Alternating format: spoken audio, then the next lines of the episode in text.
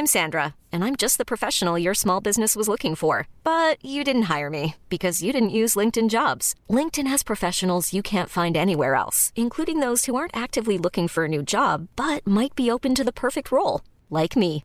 In a given month, over 70% of LinkedIn users don't visit other leading job sites. So if you're not looking on LinkedIn, you'll miss out on great candidates like Sandra. Start hiring professionals like a professional. Post your free job on linkedin.com/achieve today.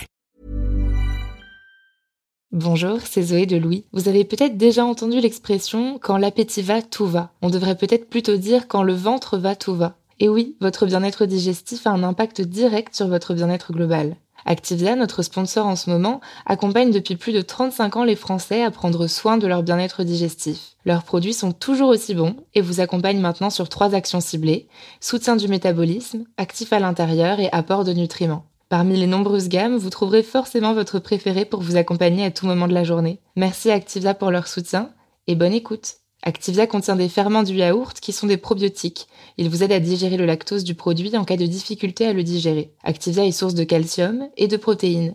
Le calcium contribue au fonctionnement normal des enzymes digestives et à un métabolisme énergétique normal. Louis.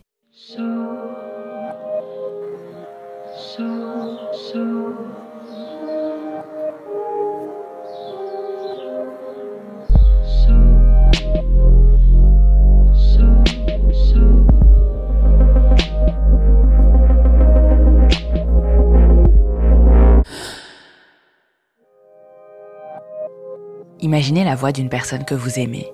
Ça peut être quelqu'un qui partage votre appartement, votre lit, votre livret de famille, votre code génétique, votre passion pour Amel Bent.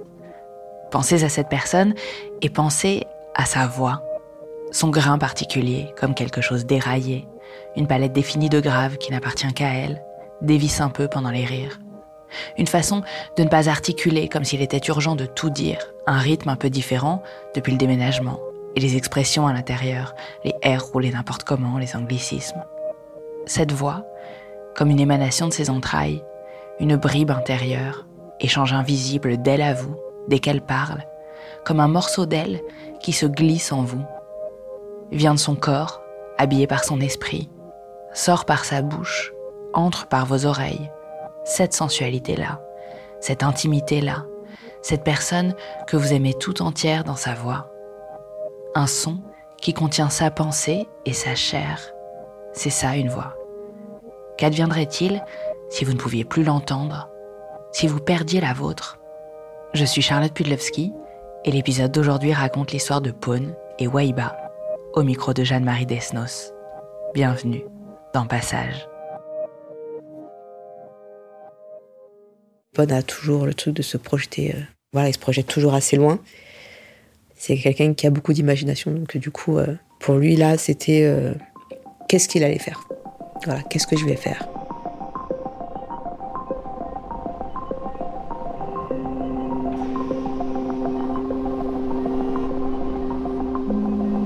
La voix est quelque chose de très personnel. Je me suis dit que la retrouver serait top.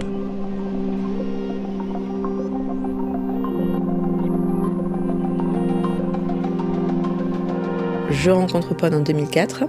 J'accompagne mes sœurs à une soirée sur Marseille, à laquelle j'ai vraiment pas envie d'aller, mais juste pour faire le taxi. Ce sont des soirées en fait hip-hop que Pone organise, un peu guindé et un peu select. Donc j'arrive à cette soirée, on a des amis en commun euh, avec Pone, on me le présente.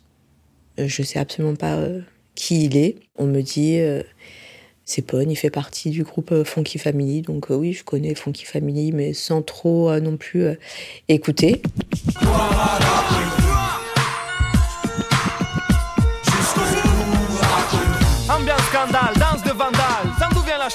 C'est un, groupe de hip-hop qui a été un peu révélé au grand public fin des années 90. Et donc ce groupe est composé de quatre rappeurs le Chano, Sat, Menzo et Don Chua. Il y a un DJ, Gel. Il y a un danseur, Fel. Et euh, le producteur de musique. Donc, euh, le, producteur de musique, c'est la personne qui compose les musiques, qui est bonne. Au moment où je la vois, je suis interpellé par sa beauté. Et là, en fait, on partage un moment de discussion, euh, sur le monde, on parle de philosophie. je fais vraiment la connaissance de Pon. Et euh, je m'aperçois en fait que c'est quelqu'un de super intéressant, très intelligent, mais au-delà de ça, il y a un, charisme qui dégage et qui, moi, en fait, me, touche. Et lui aussi me montre voilà, un certain intérêt. Donc euh, je me dis, euh, super pote, super belle rencontre. Et donc à partir de là, une amitié commence. Les jours d'après, on s'appelle euh, pour aller boire un café. euh, et on se trouve aussi des points communs sur euh, les valeurs familiales, la, façon de voir le monde, la façon de se projeter, tout ça. Donc après, bon, il faut pas se voiler la face non plus. Donc je vois bien les, entre guillemets, les appels de phare de Pone. Mais j'y mets de la distance parce que pour moi, je j'ai pas envie. Enfin voilà, je venais de sortir d'une relation de, de six ans. Donc j'étais en mode, euh, je veux rester tranquille. Donc un vendredi soir, il vient me récupérer, euh, je monte dans la voiture, il prend l'autoroute et euh, je lui pose encore la question, mais on va où? Tu verras, tu verras. Et une fois qu'on arrive vers Montpellier, il me dit, ben on passe le week-end à Barcelone. Et donc on arrive à Barcelone très tard. Et après, bon, l'humour de Pone toujours. Il me dit, bon, bah, on est à Barcelone, c'est ton premier vrai voyage en Espagne. Donc, euh, il me dit, bah, au lieu d'aller manger une paella, je, bah, je vais t'emmener manger japonais. Truc rien à voir. Et voilà, et on tourne un peu euh, dans Barcelone pour chercher après un, endroit où, euh, où boire un verre. On arrive dans un, dans un bar et on trouve l'ambiance un peu. Enfin, on sent qu'il y a quelque chose qui, qui est pas normal dans cette ambiance. Donc on s'assoit, on commande, on discute. Et là, on s'aperçoit en fait autour de nous qu'il n'y a que des couples. Que des couples, que des couples, que des couples, que des couples. Et tout le monde s'embrasse. Et on se regarde et on se dit, il y a un truc qui tourne pas rond. C'est pas normal. C'est pas une ambiance, euh, voilà, de d'un bar où. euh, en plus, c'était un peu lounge, tout ça et tout. Donc, euh, le serveur nous ramène nos boissons, nous ramène des espèces de prospectus. Et on s'aperçoit en fait qu'on est tombé dans un bar échangiste. Comme nous, bon ben, c'est pas notre délire forcément, donc on est vite parti. Et en fait, on a passé euh, le week-end que voilà, passer des situations un peu saugrenues comme ça où on a fait que rigoler. Et c'est vrai que ce week-end à Barcelone nous a beaucoup rapprochés, mais sans forcément euh, être le début de notre histoire euh, d'amour. Bien sûr, avec le recul, ça en faisait partie, mais c'est pas là euh, qu'on avait commencé notre relation. Et c'est ce que j'ai apprécié chez lui, c'est qu'il a été euh, patient et qu'il a laissé le temps aussi euh, de me faire mon propre cheminement aussi. Donc, à un moment donné, je me suis dit bon, ouais, arrête de te voiler la face. J'ai eu un autre regard sur lui en me disant est-ce que ça serait éventuellement quelqu'un avec qui je peux me projeter, mais pas que amicalement, voilà, dans une relation amoureuse. Et pour moi, ça m'a paru comme une espèce d'évidence. Donc on arrive, là, on est en décembre 2004.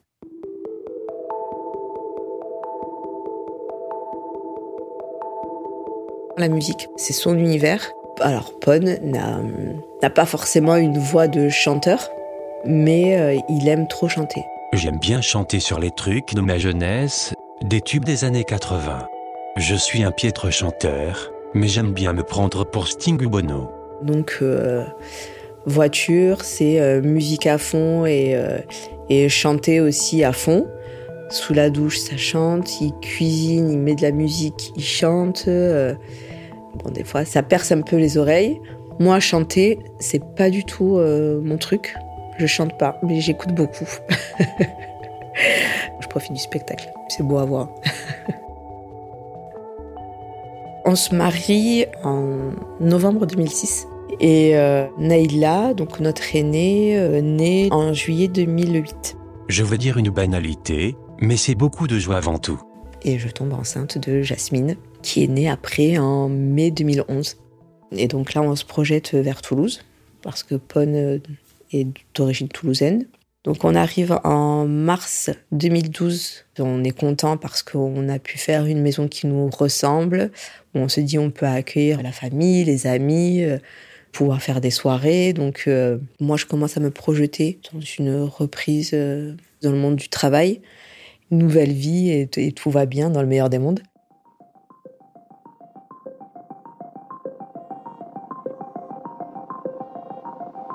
Fin de l'année 2014, Pon ressent très grosse fatigue et une gêne à la marche. Donc au départ, il se dit bon, voilà, je vais faire un bilan sanguin, peut-être que j'ai besoin de vitamines ou quoi. Donc il fait son bilan sanguin. Il y a rien. Le médecin lui euh, prescrit juste une ordonnance pour avoir un peu de vitamines s'il est un peu fatigué et voilà.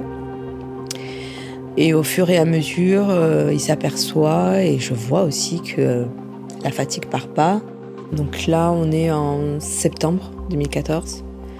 En décembre 2014, on fête le jour de l'an chez mes parents. Donc on descend sur Cannes. Et il sent fond de lui qu'il y a quelque chose qui tourne pas rond.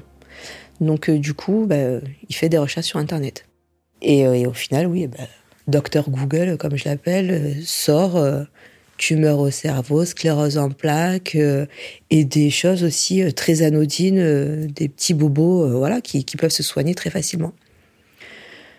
Et il fait ça un soir un soir où tout le monde dort, il est avec son ordinateur et en fait il fait ça tout seul. Donc le lendemain, je le vois un peu fermé, pas très bien, donc euh, je lui dis qu'est-ce que t'as? Bon, il me dit je suis parti regarder sur internet et tout et euh, il me dit je sens que j'ai, c'est un truc grave. Je me qu'est-ce que tu racontes un truc grave et tout? Je dis toi aussi quelle idée d'aller regarder sur internet?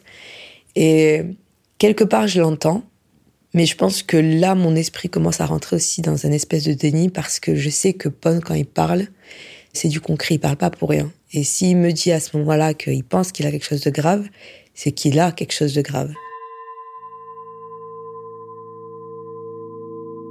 Donc à ce moment-là, je lui dis bon, on sort, on prend l'air. Donc euh, je laisse mes filles euh, chez mes parents parce que pas très loin de chez mes parents, il y a un château avec un bois, donc on rentre dans ce château-là et on fait un tour. Et je pense que à ce moment où lui-même se dit qu'il a quelque chose de grave, son corps réagit. Donc je vois que il a encore plus de mal à marcher. Et, euh, et je le vois et je dis bon bah écoute, il y a sûrement euh, un remède ou euh, un traitement ou quoi, on va trouver et peut-être que c'est pas ça, on se fait que des idées et on verra bien. On nous donne le contact d'un professeur qui est sur Toulouse. On y va en février-mars 2015. Le professeur dit à Pod de marcher devant lui, donc de la salle d'attente jusqu'à son bureau. Donc il fait exprès de se mettre derrière lui, de regarder sa démarche. Et euh, dans un deuxième temps, il lui fait des tests neurologiques. Et euh, à la fin de la consultation, il nous dit le conseil que j'aurais à vous donner, c'est plutôt de vous tourner vers les maladies rares et héréditaires. On envoie le compte rendu au neurologue qui nous a suivis jusqu'à présent et euh, il donne à Pone une semaine d'hospitalisation euh, pour pouvoir faire différents tests. On est début avril à ce moment-là. La maman de Pone, qui habite pas loin, nous invite pour fêter Pâques et euh, la chasse aux œufs pour les filles. L'après-midi se passe super bien. Bon, Paul a toujours cette difficulté à marcher, mais il se sent pas forcément plus fatigué que ça. Et euh, je devais aider euh, sa maman à faire quelque chose. Donc euh, il me dit, je prends les filles, je rentre et tu nous rejoins après. Cinq, dix minutes après, il m'appelle et il me dit, viens vite, je suis tombée dans la rue, les filles sont en panique, viens vite, viens vite. Donc je lâche tout et je le trouve en bas de la maison, par terre, Heureusement qu'une voisine a entendu bah, les pleurs de mes filles, donc est sortie et a réconforté euh, mes filles le temps que j'arrive. Je lui dis mais qu'est-ce qui t'est arrivé? Il me dit je sais pas. Il me dit j'ai perdu l'équilibre et je pouvais pas me rattraper. Je savais que j'allais tomber. Et le seul réflexe que j'ai réussi à avoir, c'est de mettre mes mains pour pas que le visage soit touché. Et en mettant ses mains, en fait, il s'est euh, déboîté la clavicule. Donc les pompiers arrivent. Bonne leur dit remettez-moi la clavicule parce qu'il était euh, axé dessus. Ben, comme tous les pompiers, hein, prudence, on touche pas. Donc on vous amène à l'hôpital parce que peut-être qu'elle n'est pas déboîtée, peut-être que c'est fracturé et que si on commence à remettre la clavicule, ça va empirer la chose. Finalement, pour lui, heureusement que c'était juste la clavicule. Donc on lui remet la clavicule et on rentre à la maison.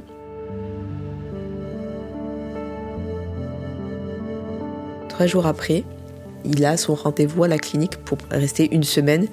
Le neurologue donc euh, fait tous les examens et en fait au fur et à mesure il nous dit bah, c'est positif, c'est positif. Donc nous, on reste sur bah, c'est bon.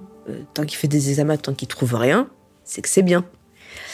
Mais à ce moment-là, on comprend pas en fait que dans les diagnostics neurologiques, c'est des diagnostics par élimination en fait. Donc, euh, vaut mieux trouver quelque chose au début. Voilà, moins on trouve de choses et plus en fait les pathologies sont, euh, sont importantes. À part pour les tumeurs où avec un on voit tout de suite. Donc jusqu'à son dernier examen où on lui fait une ponction lombaire.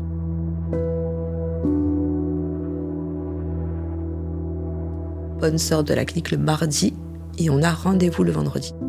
Le vendredi, alors je peux vous dire vraiment la date, c'est le 17 avril 2015.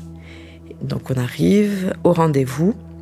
Il y a l'assistante du médecin qui est aussi médecin, hein, qui nous reçoit, qui nous installe dans une salle. Et voilà, et elle commence à procéder à l'examen. C'est un examen où on vous met des aiguilles et on mesure en fait le courant électrique entre la commande du cerveau et le muscle. Et en fait, ça mesure le, temps. Et euh, elle donne en fait des chiffres à l'infirmière qui est posée devant son ordinateur et on n'a qu'une série de chiffres. Elle se tourne vers moi et me demande si j'ai des enfants. Bah, moi, instinctivement, je lui réponds que oui, j'ai deux filles. Et je lui réponds, et euh, cinq secondes après ou dix secondes après, je me dis, mais pourquoi elle me pose cette question? Cette question, à ce moment précis, elle n'a pas de sens. Donc, quelque part, je me dis, bon, si elle m'a posé cette question-là, c'est que ça ne doit pas être si bon que ça. Elle finit, le médecin, donc euh, ce professeur-là, rentre, et euh, elle lui donne le résultat de ce qu'elle elle a trouvé. Lui continue l'examen. Il le pique à trois endroits, au niveau du plexus, des jambes et au niveau des pouces là dans le muscle voilà de nos mains. Le médecin demande à Pon de se rhabiller comme il a le bras en écharpe. Il peut pas, je l'aide et une fois qu'on est tous les deux installés, il nous regarde et il nous dit bon ben je peux poser le diagnostic et le diagnostic c'est que vous avez une sclérose latérale amyotrophique. Est-ce que vous savez ce que c'est? Donc on lui dit que oui, et que la seule chose qu'on espérait, c'est que ce ne soit pas ça, justement.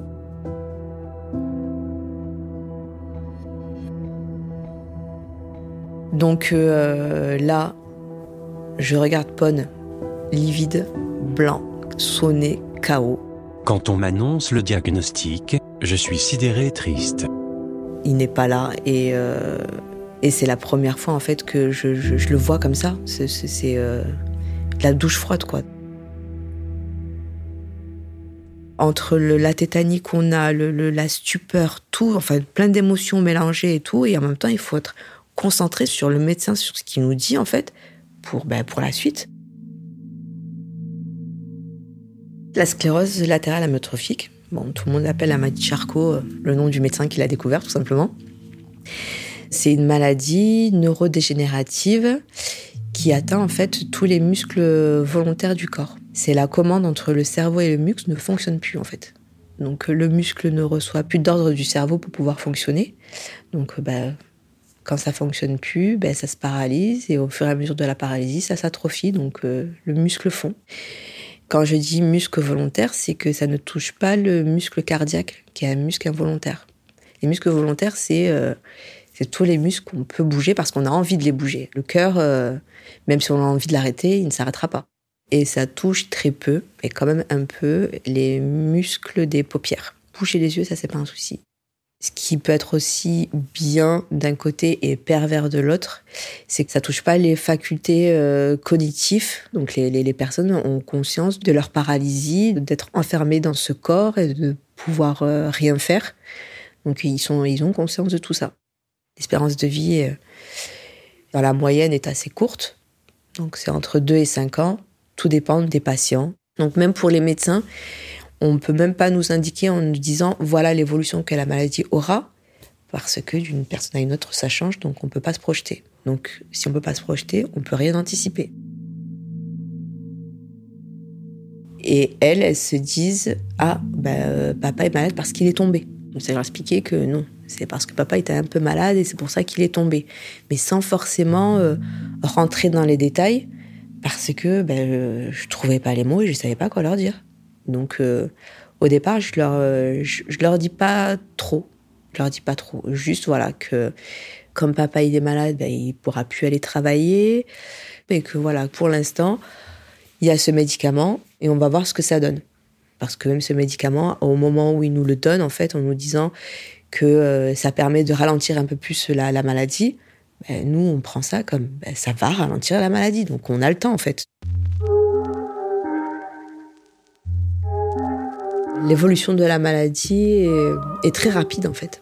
Dès le lendemain, les symptômes se sont aggravés. Et c'est fou, hein Le lendemain, la marche encore plus compliquée, tenir un stylo, plus possible, tenir un couteau, plus possible.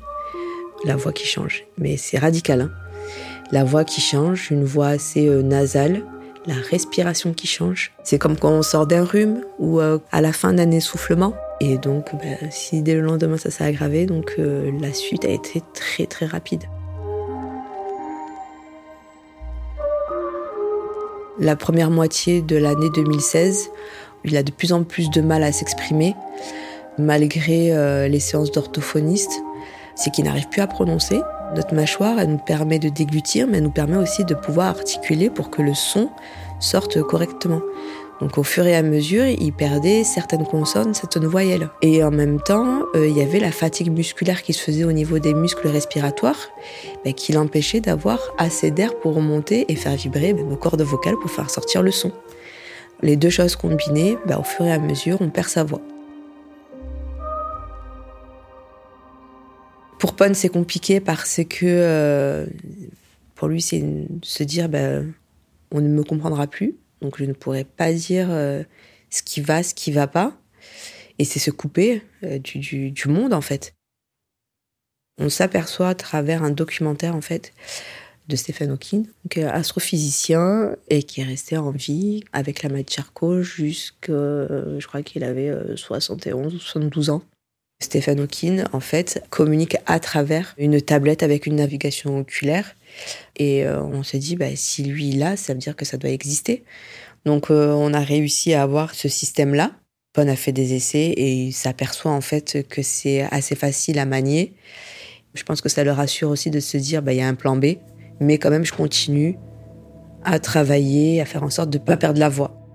Jusqu'au moment en fait où euh, moi-même, j'ai du mal à le comprendre, je comprends plus rien et je vois que ça l'agace et ça m'agace aussi de ne pas pouvoir euh, le comprendre. Son système de communication aujourd'hui, c'est un ordinateur. Je perds ma voix un an et demi après le diagnostic. Alors que ce soit tablette ou, euh, ordinateur, euh, comme tout le monde peut avoir à la maison. En bas de l'écran, il y a une barrette avec un système infrarouge qui analyse le mouvement de mes yeux. Grâce à ça, je fixe les lettres de mon clavier virtuel et ça écrit. Ce système un peu intuitif comme on peut trouver sur les téléphones portables, c'est que quand on écrit euh, un mot plusieurs fois, le logiciel le propose. Donc euh, voilà, ça lui évite à chaque fois d'écrire lettre par lettre. Euh. et voilà, donc il constitue ses phrases comme ça. Et une fois qu'il a constitué sa phrase, il a juste à viser en fait sur une icône pour déclencher la voix. L'écran est juste en face de lui. Donc c'est un pied sur roulette, donc on peut le reculer, l'avancer, le régler aussi en fonction de sa position. Donc il y a plusieurs voix d'hommes et plusieurs voix de femmes. La voix que Pon a choisie, c'est celle où les graves étaient un peu plus prononcés parce que c'est la voix qu'il a à l'origine, quoi. Et même, je pense qu'il n'a pas trop réfléchi. Voilà, il a testé les voix, il a dit cette voix et c'est tout. C'est perturbant pour les filles cette nouvelle voix, mais elles s'y habituent au bout d'un moment. C'est la voix de papa. Il y a des incompréhensions parce que euh, ça reste une voix de GPS très monotone où il n'y a pas de ton, où il n'y a rien. Des fois, il veut nous faire des blagues. Euh, ça fait un peu flop parce que le timing n'y est pas ou c'est à côté par rapport au ton. Au départ, c'est un peu frustrant de ne pas toujours réussir à me faire comprendre. Alors Pon a toujours eu la manière très directe de dire les choses. Donc euh, là, avec déjà lui, sa manière directe de dire les choses, plus le ton froid, donc des fois, on, reçoit la chose un peu avec euh, un brin d'agressivité alors que pas du tout. Donc on se fie aussi à son visage pour voir aussi bah, l'intention qu'il met derrière ce qu'il dit. Mais ça, on peut l'acquérir que si on connaît super bien Pon. Donc euh, voilà, des fois qu'on ne le connaît pas bien, bah, euh, il est obligé après de reprendre et de dire non mais je veux dire ça, je veux dire ça et tout. Donc chose qui lui prend aussi beaucoup de temps. Même si c'est avec une voie de GPS, je suis content de pouvoir communiquer. C'est déjà bien, je vais pas me plaindre. On passe pas forcément tout le temps par la navigation oculaire, on communique aussi euh, beaucoup avec les yeux. Quand il y a un fernon, et ben, il va bouger ses yeux à droite et à gauche. Ben, c'est non comme si nous on faisait non de la tête quoi. Fin 2016, déjà il avait perdu toutes ses facultés pour pouvoir se déplacer. Il peut plus se nourrir seul, donc obligé de euh, passer après sur des aliments euh, style soupe et purée, parce que de plus en plus de mal à mâcher. Et décembre 2016, on sent que la respiration pour lui, ça devient de plus en plus compliqué et qui commence à être euh, pris au niveau des bronches, comme une espèce de bronchite qui ne guérit jamais. Début janvier 2017, juste après les fêtes de fin d'année, il fait euh, son arrêt respiratoire. Il doit être une heure du matin. Pomme tous, une première fois. Je demande ça va? Il me dit oui, ça va. C'est un regard. Hein. Quand il me dit ça va, c'est juste des regards où euh, ça va. Et la deuxième quinte de tout, et là en fait, en fait il revient pas. Donc il tousse, il tousse, il tousse, il tousse. Euh, j'essaye d'aider à dégager. Il n'y a rien qui arrive. Et je vois en fait qu'il commence à s'étouffer. Donc tout de suite, j'ai le réflexe de regarder ses mains en fait. Et je commence à voir le début de saison qui commence à devenir bleu. Et là, il est vraiment en train d'étouffer. Donc je dis à ma sœur, vite, appelle les pompiers parce que là, en fait, il n'arrivera pas à reprendre. Et à ce moment-là, en fait, je fais bah, les gestes que la kiné m'a expliqué. Euh. C'est juste essayer de faire des mouvements de va-et-vient avec la cage thoracique, comme si un mouvement de respiration et que ça soit très très prononcé. Voilà, c'est euh. et en me disant bah, j'ai pas d'oxygène et on a un brumisateur juste à côté et je me dis bah, dans de l'eau il y a de l'oxygène, j'envoie du brumisateur. Réveille-toi, voilà, c'est réveille-toi. Et je vois que ça marche en fait. Parce qu'à chaque fois que j'envoie du brumisateur, il y a quelque chose qui revient. Et à chaque fois quelque chose qui revient, je lui dis ça va? Et avec les yeux, il me dit toujours ça va? Donc euh, je me dis, eh ben, ça va, je continue. Je continue, je continue. Et en fait, il faut savoir que sur ce laps de temps, pour moi, tout est au ralenti. notamment, je tourne vers ma sœur et je me dis, mais ils font quoi les pompiers quoi? Ma sœur me dit, mais je viens de les appeler il y a une minute. Je dis, non, non, non, c'est pas une minute, c'est beaucoup plus. Bout après, je fais plus attention en fait au temps et je suis juste concentrée sur lui et le fait qu'il ne parte pas. Arrivé, j'entends même pas le SAMU arriver, j'entends rien du tout. Jusqu'au moment où euh, je sens une main se poser sur moi et je me tourne et en fait, je vois le médecin du SAMU qui est là et qui me dit Ça fait une minute que j'essaye de vous faire revenir et vous n'êtes pas là en fait. Elle me dit C'est bon, on prend le relais, on prend le relais, on prend le relais. Et je la regarde et je lui dis je l'ai maintenu jusque-là, donc il est hors de question qu'il parte.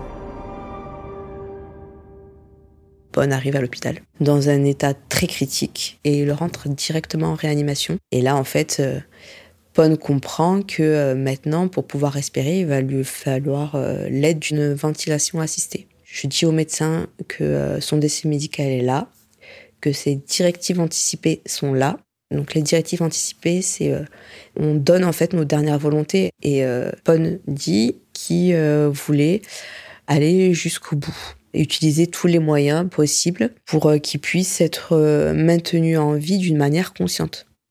À ce moment-là, le médecin nous prend pour des tarés, hein, parce que Mahdi Tcherko, espérance de vie zéro, il voit ça comme un espèce d'acharnement en fait. Le lendemain, il y a un autre médecin qui vient et qui prend le relais et ce que j'apprécie à ce moment-là chez les médecins, c'est qu'il se met à la place de Pod. Et il dit, vu euh, l'évolution, même avec le masque, c'est compliqué pour lui de trouver sa respiration. Donc avant qu'il refasse encore un autre arrêt respiratoire, vaut mieux qu'on anticipe et qu'on fasse la trachéotomie, comme ça il est tranquille. Et là, Pon dit au médecin... Euh, On fonce.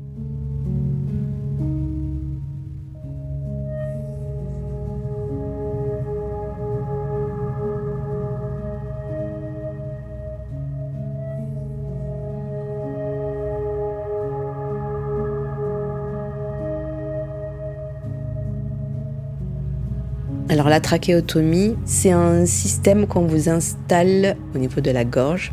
Et euh, dans le cas de Pod qui a la maladie de Charcot, il y a un respirateur qui est relié. Donc ça lui permet de pouvoir vivre en fait, parce que c'est ce qui cause le décès des personnes qui ont la maladie de Charcot, c'est l'arrêt respiratoire.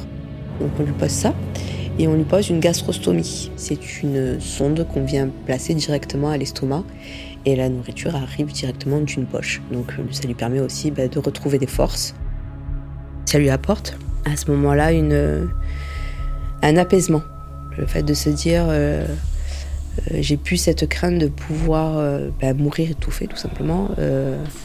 Il y a un respirateur qui prend le relais sur ça.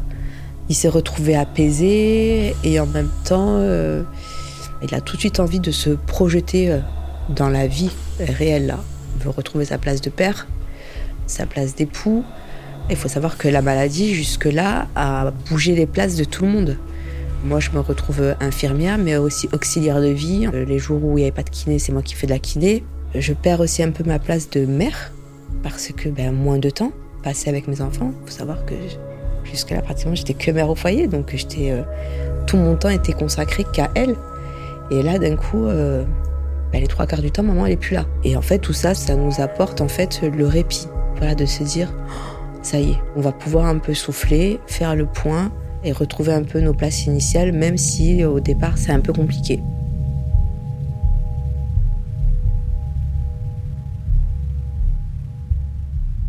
Il retrouve sa place en tant que papa euh, à travers les histoires du soir qu'il peut raconter aux filles, parce que c'est sa mission jusque-là.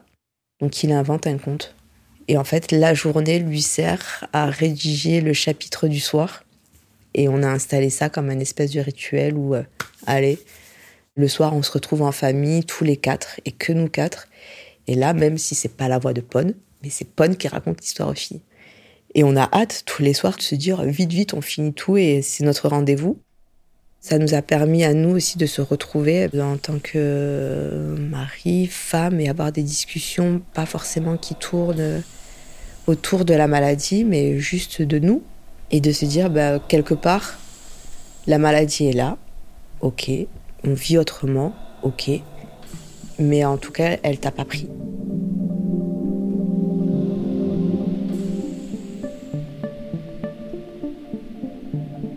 L'idée de reprendre la musique commence un peu à trotter dans sa tête. Il essaye un jour, il réouvre son logiciel de musique et il me dit même si j'ai envie de reprendre la musique, il me faut un insistant, ça sera impossible. Parce que c'est un logiciel euh, professionnel, assez compliqué, il y a plein de touches partout, c'est très précis. Je me dis, bon, s'il te faut qu'un assistant, on va en trouver un. Mais pas une c'est pas la peine. Je crois dans sa tête, il s'est dit, c'est soit je le fais moi et je le fais bien, ou je fais rien. Un jour, il écoute Phil Collins. Et euh, bon, faut savoir que bon, ce qui est bien dans la maladie, c'est que les gens ne peuvent plus cacher leurs émotions. Et je voyais les larmes couler. Je le regarde, je dis, essaye, essaye. Si tu veux, je t'aide, même si je comprends rien, je t'aide. Et il me dit, bah, je vais essayer. Je ferme la porte. Et je laisse dans sa bulle, en fait, pendant un moment. Et il m'appelle, je reviens, et il me dit, écoute ce que j'ai fait. Pour quelqu'un qui fait de la musique, c'est pas grand chose qu'il a fait. Hein. Mais pour lui, c'était tellement beaucoup. Et euh, je dis, bah, si tu as réussi à faire ça, bah, continue, c'est que tu peux faire le reste. C'est juste de la patience et de l'acharnement, mais tu vas y arriver. Et de là, bah, c'est euh, casque vissé sur les oreilles. Et pour nous, euh, bah, on retrouve Pon. On retrouve Pon. Il est, ça y est, euh, les blagues sont de retour. son côté taquin est de retour. Bah, il, est, il est là. Donc du coup, bah, tout va bien. S'il est là, ça va. Après, s'il est bloqué sur un lit c'est pas grave. En 2018, donc, euh, il essaye d'imaginer un album. J'avais quelques morceaux samplés sur Kate Bush, alors je me suis dit pourquoi pas un album avec uniquement des samples de Kate. Ce que j'aime dans la musique de Kate Bush, c'est sa beauté, sa pureté et sa créativité.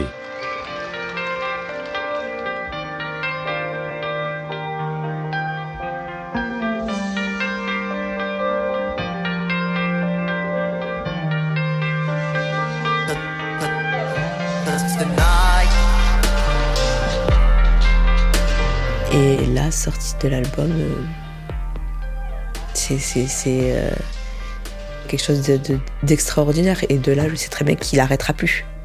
Bonne reçoit le mail de Kate Bush qui lui dit J'ai écouté l'album euh, et elle le félicitait et, qu'elle elle accompagne en fait dans, ce combat-là. Jusqu'à aujourd'hui, ben, elle échange encore avec Pon, sachant que c'est une artiste très discrète et qui parle à personne. Donc pour lui, euh, ça a été euh, un des plus beaux jours de sa vie. Mais à côté de ça, quand même, il reste toujours bah, la communication avec Pon. Et euh, fin 2018, début 2019, je dirais, on voit d'autres petits reportages qui sont faits sur des personnes qui ont aussi la maladie Charcot ou d'autres maladies, mais qui utilisent le même système, qui ont choisi la même voie que Pon, donc forcément c'est la même voie. Et là, ça fait un peu bizarre. Je me dis, mais euh, c'est pas du tout les mêmes personnes et la voix est identique. Donc ça reste quand même dans un coin de la tête de se dire, c'est dommage quoi, c'est dommage, c'est dommage. On est sur le départ, le 1er août. Marie, hier à cette heure-ci, qu'est-ce qu'il y avait au niveau des passeports? Moi j'avais mon passeport quand même. On partait pas. Moi j'avais mon passeport. Pas nous. Et papa? Papa non plus. Papa, ça fait deux heures qu'il a son passeport. On, est, on parle matin quoi? Juliette? J'en sais rien, moi aussi. Juliette? Vous parlez ah, Hier à cette heure-ci, qui fait qui avait le passeport? Euh, non. Vous aviez à heure-ci Euh. rien. Euh, non, non, non, non. Voilà. Je, je, je, ça fait trois mois que je l'ai pas vu. Voilà. J'aime bien les familles comme ça qui partent. Pour euh, ne pas oublier la voix de Pon, parce que ça me fait du bien et que j'en ai besoin. Je regarde des vieilles vidéos qu'on a pu enregistrer lors de nos voyages, parce que Pon prend souvent le caméscope et euh, filme des moments de vie. Et là, en fait, euh, ben, je prends 5-10 minutes et j'écoute sa voix. Et ça me fait du bien et en même temps, ça me remémore, en fait, euh, des fois de me dire euh, n'oublie pas le ton léger qu'il a à chaque fois pour dire des choses et tout. Ne reçois pas juste le, euh, le son de cette tablette euh, qui est froid un peu. Ça conduit ici là. Qu'est-ce qui se passe? Les passeports tout frais. On continue comme ça à travers notre vie actuelle et dans laquelle on trouve un nouvel équilibre et une certaine sérénité jusqu'au jour où Pon me dit qu'il a une surprise. La voix est quelque chose de très personnel. Je me suis dit que la retrouver serait top. Je m'appelle Marc-Antoine Lebray, je suis euh, imitateur, humoriste on va dire, puisque je fais les imitations euh, en faisant des sketchs. Je choisis Marc-Antoine parce que je le trouve très bon et il a l'air sympa. Pon me contacte euh, fin 2020, il m'envoie un message sur Instagram en me disant Bonjour Marc-Antoine.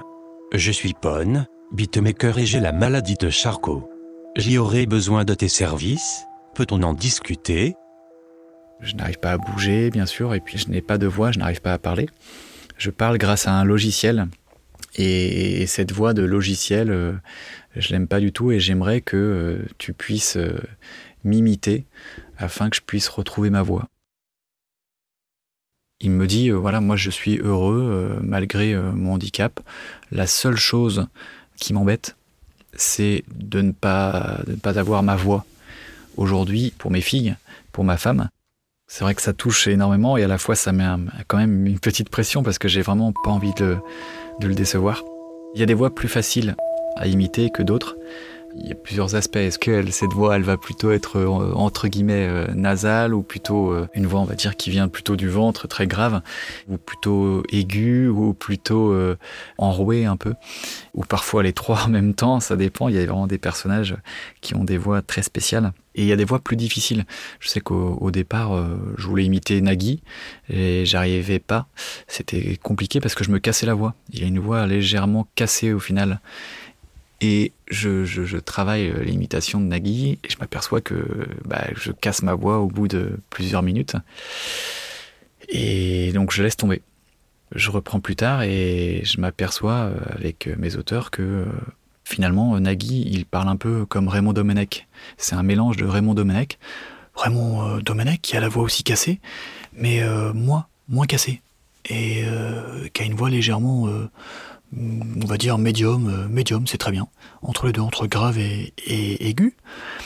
Et je m'aperçois que si j'accélère Raymond Domenech et que je monte dans les aigus en faisant des petits arrêts, je m'aperçois que c'est Nagui. Voilà, on touche le fond, ciao ciao ciao.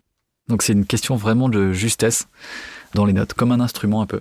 Waiba m'envoie les vidéos et très vite je me dis ok, il a quand même une voix particulière et j'envoie un message à Waiba euh, quelques jours plus tard. Marrakech, c'est loin. À Très loin. tête. Et il nous manque encore des trucs. hein. Et il y a Gabi qui est dans, à l'ouest et papa qui est à a l'est. Il me dit euh, c'est bon, je pourrais imiter la voix de Pon. C'est possible, il faut juste me laisser du temps. Et euh, j'aurais besoin de toi pour euh, essayer de me guider aussi des fois sur ces traits de personnalité qui, euh, voilà, où il pourra mettre des intonations, des choses et tout. Je me dis, oh, ça va être possible, mais en même temps, voilà, j'ai toujours ce truc de me dire, oui, bah, t'excites pas trop parce que si jamais euh, c'est pas possible, tu vas être déçu et voilà. C'était tout ça mélangé, mais je me disais, euh, ça allait le faire. Après euh, l'échange avec Waiba et, et Pone, je travaille dans mon coin, comme un écolier. J'envoie un premier son à Waiba. Au bout de 15 jours, je dirais 15 jours, 3 semaines.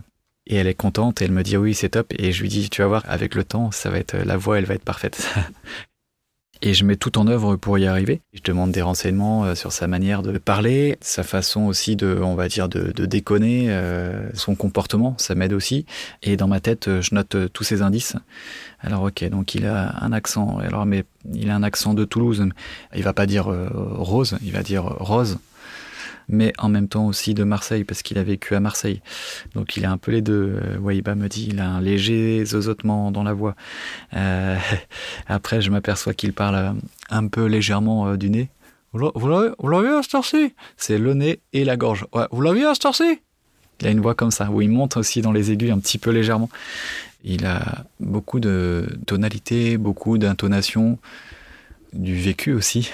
Et tout se mélange et sa voix. Et, sa voix est presque sa vie d'ailleurs. Et c'est vraiment un travail d'ajustement. Le but, c'est de retrouver sa voix, c'est de pas la caricaturer et de pas en faire un, clown entre guillemets, euh, comme dans mes imitations euh, du spectacle. Et je continue bah, de travailler ma voix euh, régulièrement, d'écouter des vidéos de lui, parfois en boucle, quand j'ai commencé l'imitation, c'était sur un magnétoscope. Donc je mettais pause, je rembobinais et je allais en arrière. Bon, bah là, ce sont des vidéos euh, sur le téléphone. Hop, je reviens en arrière, je réécoute. Et ça peut être une phrase, ça peut être un mot. Et je l'écoute plusieurs fois. Plusieurs fois, plusieurs fois, plusieurs fois. Et puis je répète. Il y a une phrase qui est très courte. Il dit euh, Vous, l'aviez à cette ci Vous l'aviez à cette ci il, parlait des, passeports, il partait en vacances. Et il dit euh, Vous l'aviez à cette ci et juste ça, ça m'a fait tilt. Juste euh, une phrase, une intonation. Parce que dedans, il y a, tout. Il y a euh, sa voix, on va dire, euh, qui vient du coup, là, qui est un petit peu bloquée ici. Oh, oh, oh, vous, vous, vous l'auriez sorti Cette note qui remonte après dans le nez. c'est bizarre ce que j'explique. Et ça, ça m'a fait tilt direct. Parce que de, de cette phrase, je peux ensuite, après, travailler sur le fond et partir sur une base. Et au bout d'un moment, euh, mon cerveau euh, enregistre comme un disque dur. Et du coup, je me rappelle toujours de cette phrase. Et quand j'imite Pone, eh ben, je répète cette phrase avant de commencer à parler, avant de faire une phrase. Ah, c'est quelle note déjà? Vous l'avez astorci je vais, hop, je remonte. Ah, ok, non, c'est. Vous l'avez astorci Comme une chanson.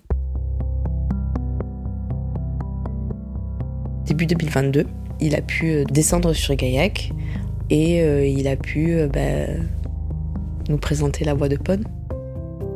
Quand je rencontre Pone euh, pour la première fois, je suis un peu stressé parce que déjà ça fait un moment qu'on se parle et, j'ai pas pu venir à cause du Covid. Donc Waiba me met très à l'aise, etc. Et je monte les escaliers puisqu'il est à l'étage. À ce moment-là, je suis pas du tout impressionné où, j'ai pas peur euh, de voir un lit médicalisé, puisque là, je, à ce moment-là de ma vie, je vis la même, même chose, même si c'est pas du tout la même maladie, avec euh, mon papa qui est hospitalisé aussi euh, à domicile. Donc c'est quelque chose quand même qui est très lourd, l'hôpital à domicile, encore plus pour Pone, donc qui a une machine et puis qui ne peut pas bouger. Mais très vite, ce côté médical lourd euh, s'efface. Et d'ailleurs, il me fait une vanne très rapidement. Et ça me met euh, à l'aise. Donc très vite, on, commence à parler euh, de musique. Et d'ailleurs, quand je rentre dans la pièce, il est occupé, il est en train de, créer un morceau. Et là, je me rends compte qu'en fait, bah, il continue euh, sa vie, euh, entre guillemets, presque normalement. Euh, il continue sa vie de créateur, de producteur de musique. Et je vois très vite qu'il est passionné par plein de choses, qu'il pense déjà à d'autres projets. Donc là, j'écris un livre, là, je suis en train de faire un son pour un pote. je suis avec JR en train de faire la maquette de mon CD. Et c'est génial. Il fait sa première imitation pas devant lui.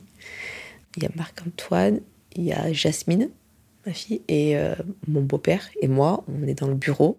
Là, je suis dans le bureau de Pone avec ces disques d'or accrochés et je fais écouter le son de la voix de Pone à, à Waiba, sa femme, et à ses filles. Et là, je le regarde pas, je ferme les yeux, et en fait, dans, dans mon esprit, j'ai juste l'image de Pone debout devant moi.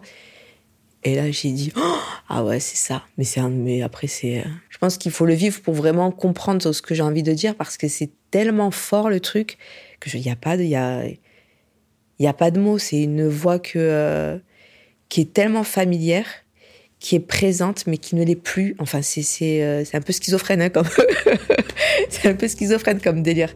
Mais euh, voilà, moi je, je suis là-dedans. Je vois le Waiba qui est hyper ému, qui a les larmes aux yeux et qui dit ouais c'est super, c'est parfait, mais même au départ elle pense même pas à ça, elle est juste émue. Et donc là je lui dis ouais tu l'as, c'est ça. Et il me dit bon bah on monte et on va la présenter à la première personne concernée. Donc il monte et on est tous en haut. Et là, Marc-Antoine, qui a aussi le trac, hein, il est un peu timide et tout, et il lui présente. Euh, donc il, parle, quoi, avec, euh, avec sa voix. On attend. Il y a toujours ce laps de temps entre le moment où on dit les choses et attendre la réponse de Pone. On est tous accrochés à regarder la, la tête qu'il fait, donc on le voit avec un grand sourire. J'ai vraiment une voix de merde. Et là, on éclate tous de rire. Et en fait, ça nous permet en fait d'apporter un peu de légèreté dans ce moment où, euh, on s'est tous mis dans une position un peu solennelle. Euh, la voix va être présentée. Donc, euh, à ces moments-là, je me sens très heureux. C'est magique comme moment. C'est magique de voir les filles dans leur regard et tout, ben, retrouver aussi quelque chose de leur papa, même si c'est à travers travers quelqu'un d'autre. Pour que Pone euh, retrouve sa voix, il faut que je passe euh, par un logiciel, Candy Voice, et on enregistre euh, la voix dans le studio, ça c'est début 2022. C'est un peu fastidieux, je dois enregistrer 200 à 300 phrases, mais en reprenant chaque phrase plusieurs fois, c'est-à-dire que il faut que la phrase soit vraiment parfaite au niveau de, des intonations. Donc pour ça, je demande à Waiba de valider chaque phrase si j'ai un doute et on réécoute et puis on met parfois 10 fois, 15 fois avant d'avoir la bonne phrase. Je dois euh, lire euh, des phrases qui sont euh, déjà écrites, des phrases imposées, des phrases d'ailleurs qui ne veulent pas dire grand-chose, mais, mais qui ont des mots particuliers. Donc il faut imaginer comment Pone peut lire ces phrases. Il faut se concentrer sur plusieurs choses alors, il a un accent marseillais, il a un accent toulousain, il a un léger zozotement, il parle un peu de la gorge, puis du nez, il remonte dans les aigus sur certains mots. Et en même temps, je dois prononcer des mots sans liaison qui ne veulent rien dire. Ok, alors, c'est compliqué. Compliqué, on se concentre et on y va. Voilà, voilà, à chaque fois avant de commencer, je faisais voilà, voilà, voilà, pour repartir. Vous l'avez, vous l'avez assorti Puisez-nous, pouvez-vous puiser cette eau sans être épuisé?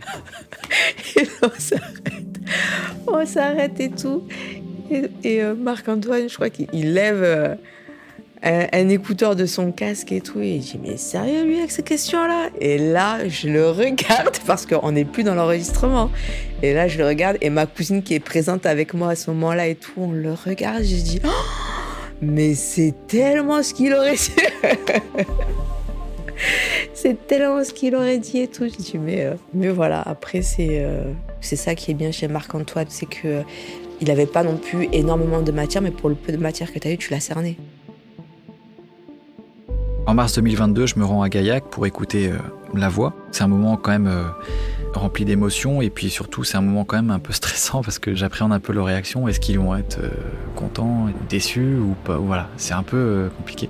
On est tous ensemble et là donc euh, le programmateur à distance installe la voix et nous donne le feu vert en disant bah, là c'est bon, tu peux écrire ce que tu veux et, déclencher le, symbole de la voix, c'est ta voix qui sortira.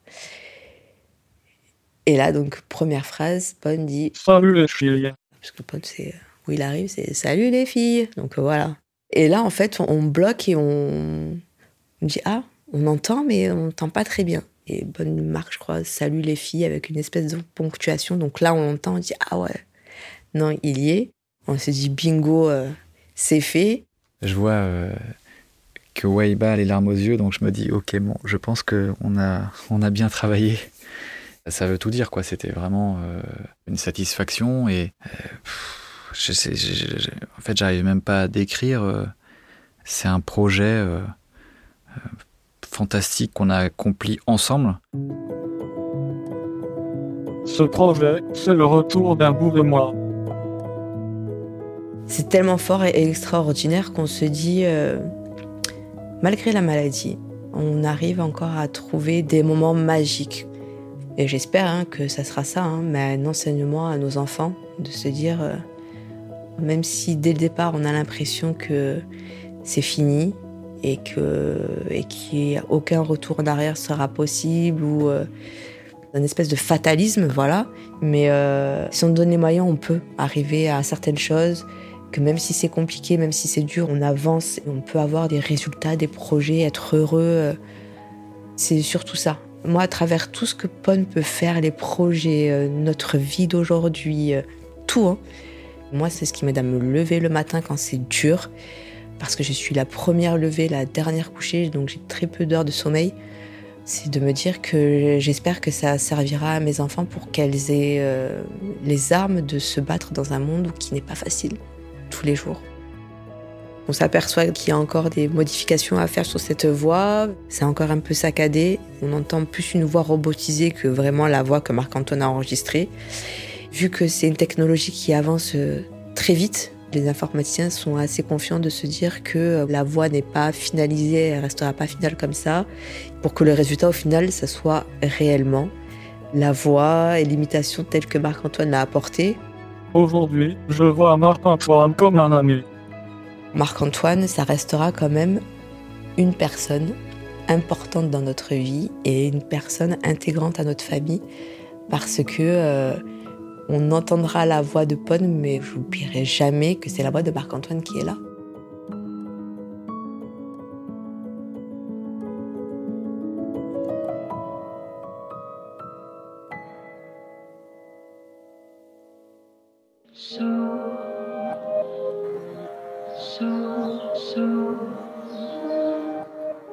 Vous venez d'écouter Passage, un podcast de Louis Média. Cet épisode était signé Jeanne-Marie Desnos.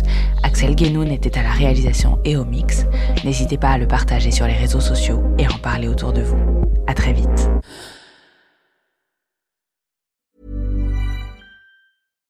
Hi, I'm Daniel, founder of Pretty Litter. Cats and cat owners deserve better than any old-fashioned litter. That's why I teamed up with scientists and veterinarians to create Pretty Litter. Its innovative crystal formula has superior odor control and weighs up to 80% less than clay litter. Pretty Litter even monitors health by changing colors to help detect early signs of potential illness. It's the world's smartest kitty litter. Go to prettylitter.com and use code ACAST for 20% off your first order and a free cat toy. Terms and conditions apply. See site for details.